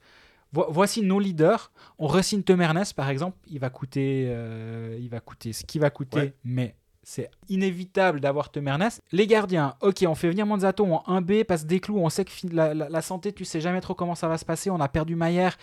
Donc on n'a pas un clair numéro 1, on prend un numéro 1 avec des clous, un, un bis avec Manzato qui peut tenir la route, ça se tient. Derrière Turcin Temernes, t'as tes jeunes qui progressent petit à petit, ils vont ramener un ou deux, il y a Smans qui va être un peu plus impliqué la saison prochaine, je me réjouis de voir aussi ce que ça va donner. Et du coup, le- en Amérique du Nord, ils, parlent, ils aiment bien parler de, de- de croissance à l'interne finalement. Et c'est ce qui est en train de se passer actuellement. Et Linus Omark. Ouais. Je pense qu'on a parlé 3 minutes de Genève, on n'a toujours pas dit Linus Omark, mais c'est important. Je pense, je pense que là, il, on ne sait pas encore ce qui va nous arriver, ça va être génial. J'espère pas, j'espère pas être déçu tellement j'ai un souvenir flamboyant de Linus Omark quand il était à Zug euh, en saison 13-14, sauf erreur, où il, a brûlé la ligue. C'était il y a 6 ans quand même. hein. Ouais, ouais, il bon. était à son prime aussi, 27 ans, maintenant 33 ans. Mais on a vu en KHL un, un point par match. On peut plus ou moins extrapoler que euh, on sera sur du 1 point par match en Suisse sans trop de soucis normalement Oui, si on tout peut- va on bien. peut aller à 1,1, 1,2 points par match, ce serait super, non? Ah oui, ça serait super. Si, si tu as un joueur à 60 points là, qui pour commencer, pour faire simple, le quatuor d'étrangers à Genève, donc ça va être Winnick, qui est un des joueurs les plus sous-évalués de la ligue, je Oui. pense. Et, et pourtant, il est très bien évalué, mais je pense que son impact est encore plus grand que ce qu'on imagine. Omar, qui pourrait être le meilleur compteur de la ligue, assez, enfin, qui, a, qui a le potentiel pour. Tom Ernest. Tom Ernest, qui est juste le meilleur défenseur de la ligue.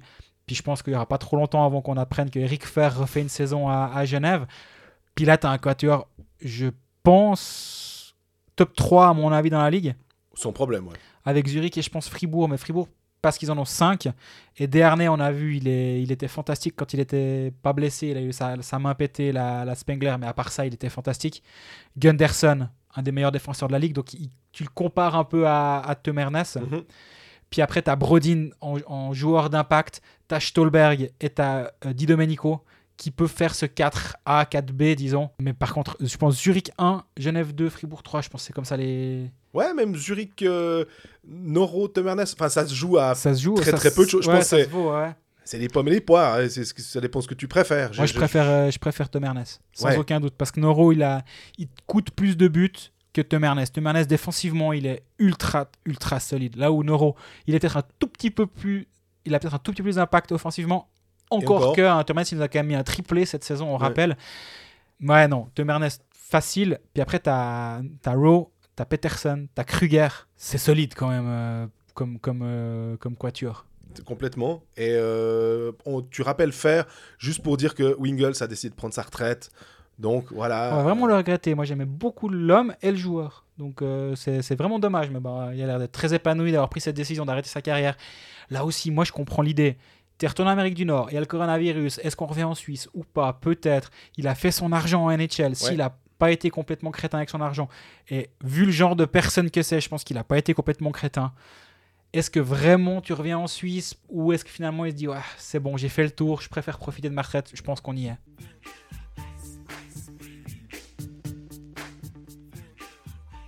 Tu mentionnais Fribourg. Donc on, va encore euh, regarder un petit peu les, effectifs et les agents libres de Fribourg et de Bienne. On en aura fait le tour avec euh, peut-être encore deux, gros, deux, trois gros poissons qu'on aurait potentiellement oubliés.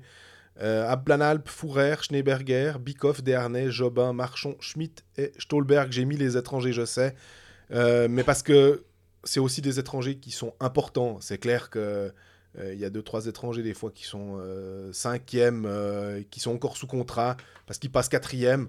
Euh, on va pas tous les citer, mais là, je trouvais qu'ils avaient vraiment un, un impact sur le jeu. Ce qui est intéressant, ça veut dire que euh, Fribourg a beaucoup de défenseurs sous contrat en fait pour Oui. euh, 2000. euh, 21-22. ben, d- exactement. Du coup, parce que Schneeberger, sans être méchant avec lui, bah, vu qu'il a été parqué à un moment à Rapperswil, on compte plus tellement sur lui. Non, donc- non, clairement, lui, je pense qu'il remet plus le maillot. voilà, donc en gros, c'est Aplanalp et Fourrer Aplanalp, c'est le, le- super brave soldat, le type que, que envie de dire, euh, à qui tu as envie de dire, mais merci, merci, merci pour tout ce que tu as fait d'être euh, resté un clubiste euh, comme ça. Mais s'il y a bien un moment où il doit arrêter parce qu'il a un certain âge. Et puis alors, il y a l'inconnu, ou l'inconnu, je sais pas, mais en tout cas, Philippe Fourrer qui avait été signé comme une grosse signature où tu pensais que ça allait être. tu, enfin, Fribourg pensait que ça allait être vraiment le ministre de la Défense euh, avec, avec l'étranger, on va dire. Souvent blessé, on, on sait aussi qu'il a, il se lance déjà dans sa future carrière post-hockey, dans Mhm. l'immobilier. Euh, il a construit sa maison, donc euh, lui, moi je me dis, si, on me disait que Fourrer voulait un moment se dire, Ah bon, ben non, c'est bon, j'arrête, ça me choquerait pas. Ça veut dire que. euh, C'est rigolo parce que tu dis qu'Aplanalp est est censé mettre un terme à sa carrière, mais il est, Fourrière est un an plus jeune. Ouais, C'est c'est rigolo la, la, la, la la vision, et je dis pas que tu as tort, hein, mais c'est rigolo. Fourrière a 34 ans, il aura 35 tout soudain. 35 ans, est-ce qu'il en refait une? Faut voir. La, la saison dernière, quand c'est toujours la même chose avec lui. Bon, il joue 38 matchs, ça va. Là, ouais. Mais avant qu'il se blesse, la saison passée, il- était, il était vraiment, vraiment dominant. C'est le Fourrière que tu t'attendais à voir débarquer à Fribourg la première saison, ce qui n'était pas le cas. S'il est en santé, et, mais j'ai l'impression qu'on a toujours dit ça avec lui, il faut qu'il rejoue une saison de plus. Mais après, ben, faut voir à quel prix. On parlait avant avec Il aura Lausanne. 36 ans en 2021. C'est exactement ça. Et on parlait avant avec Lausanne. Là, c'est même pas une question de donner le contrat ou pas. C'est de dire, bon, ok, Fourrière, il me demandera tant pour jouer X match. Voilà ce que j'ai à disposition pour cette place-là de défenseur suisse numéro 1, 2, 3, peu importe, mais de défenseur suisse de mes deux premières lignes. Est-ce que je préfère les mettre sur Fourrière ou est-ce que je me dis que je peux aller chercher quelqu'un d'autre qui pourrait être intéressant à cette place-là parce que c'est quand même un budget? Est-ce qu'on on parlait justement de Glauser parce qu'il y avait d'autres poissons Oui, parce que Glauser aussi, on l'attendait. on l'attendait à Fribourg. Fribourg parce Alors, que- On l'attendait, on l'attendait pas du tout, mais ça faisait beaucoup de sens. Il y a eu les discussions de, du président Hubert Weber qui disait que selon lui, euh, Berchi, Glauser, c'est des joueurs qui devaient venir euh, à Fribourg à terme parce que c'est un club, parce que ce sont des Fribourgeois. Bon, bah, ni Berchi ni Glauser seront Fribourgeois. Donc, ils vont chercher un bon, un bon défenseur suisse. Mais il restera qui? Il restera Fora, il restera Egli. C'est pas le même prix peut-être. Ça, je me rends honnêtement pas compte de ce que peut commander un Egli, mais je pense qu'il va être payé, lui, la saison Oui. prochaine. À cela près que on, on parlait de, de comment de fric aussi en disant qu'il a il, il a une carrière internationale. Fora aussi a des championnats du monde. Oui.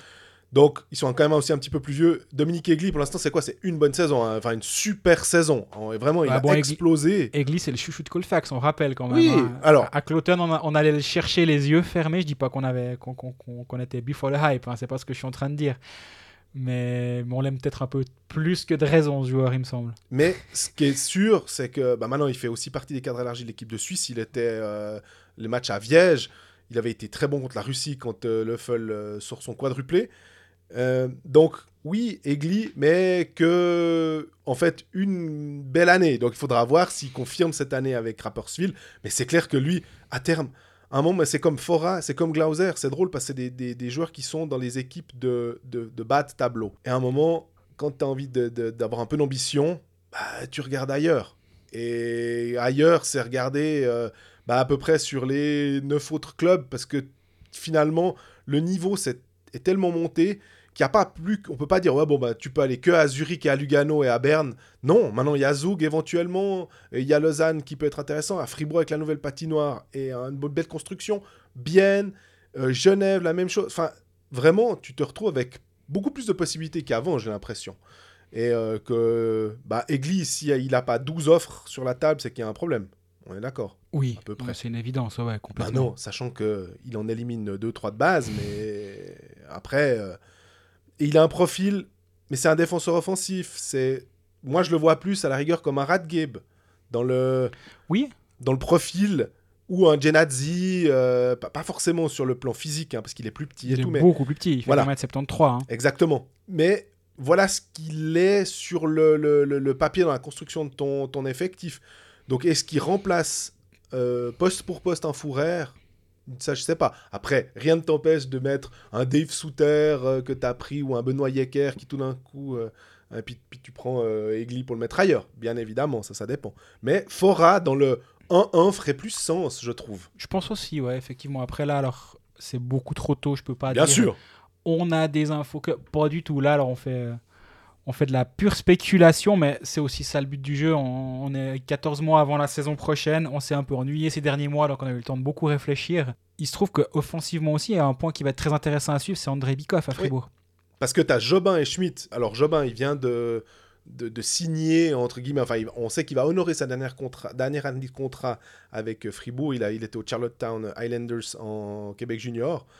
Euh, contrat de a formation donc il est son contrat Voilà. junior avec Fribourg ouais. 25 points, un ailier. Vu comme ça, je me dis, ah, il irait faire un peu de, de, de Swiss League à Ajoa sous Gary Sheehan pour se familiariser un peu avec un jeu d'adulte euh, et, et faire un peu comme Sandro Schmidt finalement. Et Sandro Schmidt, on l'a vu, qu'est-ce qu'il était bon euh, Mhm. en fin de saison. Qu'est-ce qu'il a apporté. Mais il a et fait que deux matchs à jouer à Sandro Schmidt. hein. Il, est, Ouais. il est resté, il a 43 matchs de Liga. On était presque un peu frustrés d'ailleurs en se disant, mais il peut pas aller un peu plus à Ajoin. ou, ou jouer dans un rôle. Et, dès qu'il a commencé à avoir un rôle, après, c'était vraiment pas mal. Et à ce niveau-là, tu rajoutes aussi un Jordan Bougro. Oui. Dont, dont on a dit pas mal de bien ici aussi Oh à, ce oui. micro, par- à ce micro par le passé durant la saison dernière. Et lui aussi, je pense qu'il a une place à pouvoir euh, briguer en haut. Et lui aussi peut jouer centre si nécessaire. Bikoff, qu'est-ce que t'en fais? Parce que c'est ça, la construction, construction elle va être intéressante. Ouais. Parce que Di Domenico, je pense qu'il a plus été pris pour jouer sur le- comme deuxième centre plutôt qu'à l'aile. Donc à premier avis. centre des deuxième Desharnais, centre Di Domenico. Après, t'as Valzer et Ouais. Bikoff. Mais Valzer, est-ce qu'il est pas bien en centre 3, justement? Je trouve. Voilà. Après, t'as Bikoff en centre 4. Ça devient, ça devient bizarre. S'il fait, s'il fait une bonne saison, alors tu peux peut-être glisser Di Domenico à l'aile, tu peux peut-être Ouais. justement avec Stolberg permuter. Mais lui, de la saison dernière, c'est 26 matchs, 12 points, Bikoff. Il fait vraiment pas une bonne saison. Ouais, il a hein. été beaucoup blessé. La saison d'avant, c'est 41 matchs, 26 points. C'est une dégringolade quand même. 50-34, 41-26, 26-12. Ben, sa dernière année de contrat, il a plutôt intérêt à ce que ça se passe vraiment bien pour lui parce que là, bah, finalement, il aura 33 ans, fin de saison prochaine. Ouais, j'ai- vraiment l'im- l'impression qu'il il joue gros cette saison, André Bikoff. Parce que je pense qu'à Fribourg, ben, finalement, à 33 ans, ils vont plus non plus faire de sentiments euh, en lui disant ah, mais parce que tu t'appelles Bikoff sur le maillot ou parce que la finale contre Berne, on se rappelle que cette année-là, tu étais quasiment euh, intouchable sur la glace. C'est plus le cas. Maintenant, des années ont passé. Donc, s'il fait une bonne saison, à mon avis, c'est tout oublié. Puis il pourra signer le cœur léger.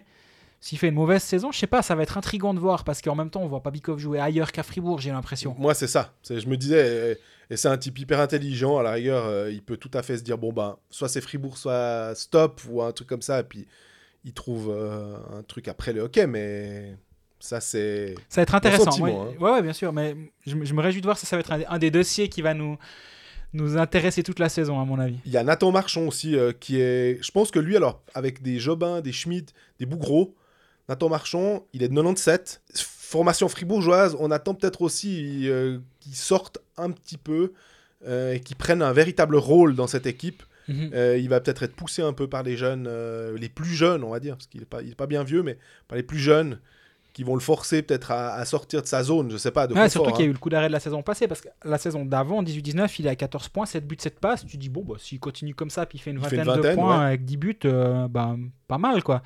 Puis bah, derrière, il y aura le, le David Ebicher qu'il va falloir suivre. On disait l'année passée à quel point on était content de voir des jeunes arriver à Genève, surtout. Bien, on en a souvent parlé. Oui. Là, bah, Fribourg aussi. Ebicher, Jobin, Schmidt, même Bougro, finalement, c'est un 98. Il y a un virage qui a été pris un poil après les autres, mais tu vois qu'il ben, il commence aussi à, à donner des places et des rôles. Et Ebicher, ça va être intéressant parce qu'en Ligue junior majeure du Québec, il était plus productif que ne l'était euh, Simon Lecoultre à ce moment-là. Et on a vu ce que Simon Lecoultre a donné dans sa première saison à, à Genève.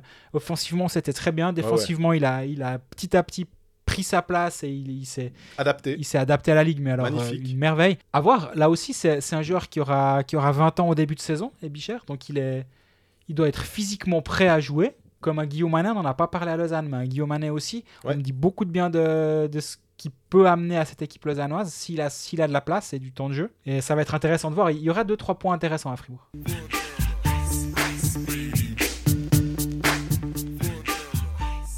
Et puis, ben, il nous reste euh, Bienne. On va peut-être aussi un peu reparler des, des autres agents libres qu'on n'a on pas cités et qui sont pas dans les quatre clubs romans, mais à Bienne, c'est Fey, Forster, euh, Kreis, Yanis Moser et Ulmer. Ça fait quand même cinq défenseurs, là aussi. Euh, c'est pas euh, n'importe quoi, surtout quand on sait qu'ils ont annoncé que les, les budgets, ils avaient un petit peu de peine pour la suite, donc, et qu'ils voulaient demander à certains salaires, gros salaires, s'ils pouvaient envisager éventuellement des, des paiements un petit peu différents. Et en attaque, c'est Kunti, Fuchs, Gustafsson, Nussbaumer, Pouliot, Fabien Luthier, Montaner. Bon, bref, les, les deux derniers, sans être méchant pour eux, c'est pas forcément des gens qu'on attend dans le, le top 12, assurément. Très intéressant, évidemment, Jason Fuchs. Je pense qu'en attaque, Ouais. honnêtement, je- euh, j'ai pas vu beaucoup d'autres joueurs qui me semblent plus intéressants. Il a l'avantage, effectivement, d'être suisse. Euh, je crois que c'est 35 points la saison passée. Euh, il peut jouer au centre à l'aile. Ouais, il joue bien au centre. Moi, j'aime bien. J'aime bien le voir jouer au centre, Jason Fox. Et il a 9 buts, 26 passes décisives l'année dernière. Il a une progression depuis qu'il est arrivé à Bienne qui est, qui est très bonne. Même si en termes de points, il a une saison, il passe 22, 18, 35. Mais quand il fait que 18 points, il était pas mal blessé. Sinon, c'est un joueur qui est assez durable. hein. Il, joue 50 matchs à Ambry, 49, 40 la saison dernière. Il y a une saison où il était un petit peu blessé, il rate 10 matchs. Donc c'est un joueur qui... Lui, je comprends pas qu'il n'ait pas plus de matchs d'équipe nationale. Il n'y en a que 8. Il en a fait quelques-uns avant. Non, En sortant des juniors élites, il en fait 3 avec. Il a 11 matchs internationaux. Mais je pense qu'il aurait dû en avoir un petit peu plus. Et lui, pour moi, c'est le gros poisson, effectivement, aller... Soit à aller chercher, soit à resigner pour bien. Ça dépend de quel côté de... Mais à resigner, euh, ça, va être, euh, ça va être difficile parce que autant je peux con- concevoir qu'on se dise, bon, bah, un Kunti, même s'il nous apporte beaucoup de choses, euh, vu l'âge, vu le truc, euh, on préfère mettre nos billes sur Fuchs, ce qui serait complètement logique. Il y a Nussbaumer aussi, mine de rien, il faut quand même. Il va peut-être pas commander le même salaire, hein, parce je que pense il- pas, non. il- mais on sait que c'est un jeune qui monte, et Mhm. puis on peut s'attendre à, à quelque chose de, de- de vraiment bien.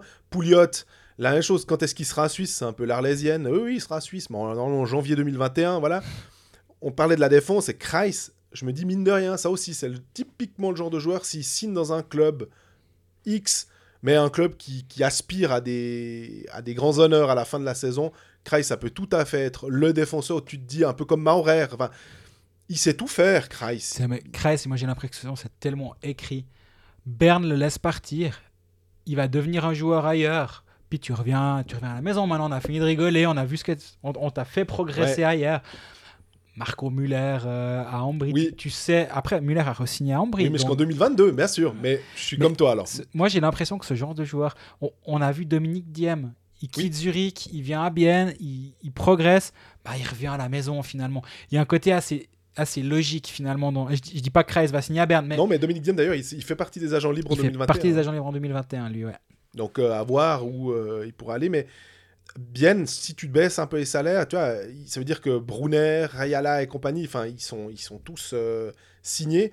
Yanis Moser, on peut partir du principe aussi que bah, pour poursuivre sa progression, il est bien à bien. Donc, euh, il a un entraîneur qui lui faisait confiance. Il faudrait voir. Forster, Forster, peut-être qu'il a eu aussi un gros salaire. Est-ce que. Et puis, il a un certain âge. Euh, Mhm. Je dirais qu'il est de 83 comme ça de tête, hein, mais. Donc à un moment, ouais, faut peut-être faire de la place. Moser peut prendre sa place, donc t'inverses les, les bidons, tu donnes l'argent qu'il y avait à Forster, tu le mets peut-être un peu plus sur Yanis Moser. Mais là, c'est aussi la même chose que Nussbaumer. À cela près que Moser a fait des championnats du, enfin a fait un championnat du monde, et que donc ben sa valeur, tout d'un coup, elle prend une petite coche supplémentaire. Puis moi, il y a un, agent libre, entre guillemets, qui m'intéresse beaucoup à Bienne, c'est Antti Termenen, et je pense que ça va pas mal changer les choses à Bienne cette saison. On a un entraîneur qui rentre dans sa dernière année de contrat.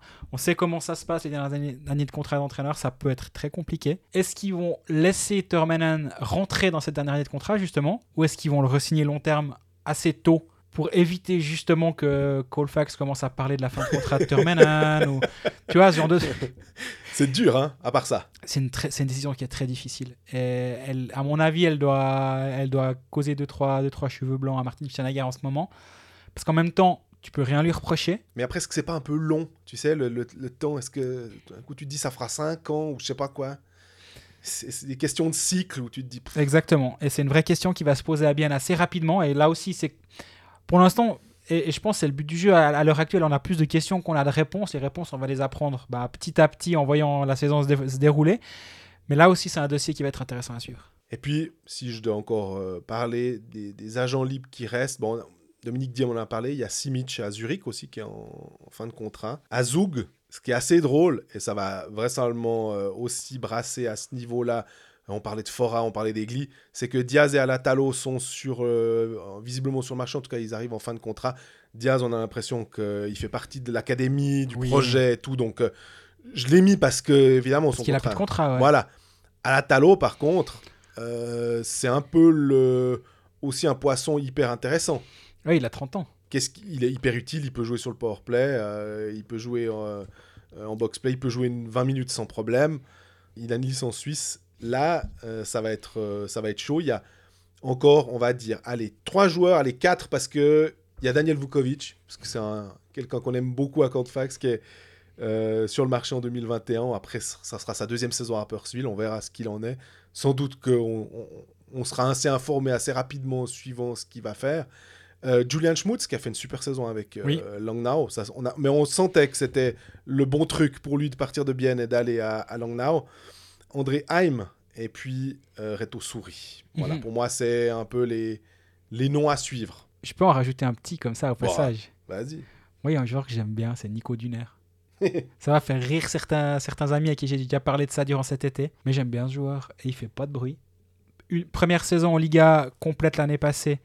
Il fait 50 matchs, 16 points. La saison d'avant, il était à Langenthal, 28 matchs, 19 points.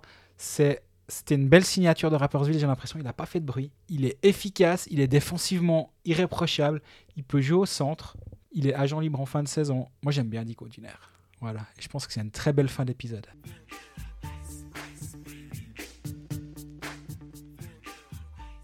Alors voilà, on est au bout de ce 33e épisode de Colfax, épisode un peu surprise. On, a même été surpris nous-mêmes de décider d'en faire un. On va pas vous donner rendez-vous pour le prochain, ça va un petit peu dépendre de, de l'évolution, mais on revient assez vite, j'espère. En tout cas, avant, moins longtemps que depuis le dernier épisode. Ça fait trois mois à peu près qu'on est, qu'on est en stand-by. Ça commence à faire un petit peu long. Oui. J'ai même pas de Nico Duner. Faut dire, c'est, dire à quel point euh, j'avais envie de faire cet épisode. D'ici là, bah, vous pouvez aller sur notre forum, discuter. Il y en a, il y a deux trois discussions intéressantes qui ont eu lieu ces derniers temps, notamment sur le salary cap euh, et, et ses conséquences. Vous pouvez nous suivre sur les réseaux sociaux, nous poser vos questions. Si la question c'est il est quand le prochain épisode, souvent la réponse sera on sait pas mais bientôt. mais pour d'autres questions, on est à disposition. Et puis en tout cas, on se réjouit de- d'en savoir un peu plus et que le hockey reprenne parce que là, le, le foot c'est bien joli, mais vivement qu'on revienne aux choses sérieuses. Exactement. Salut Ciao, ciao.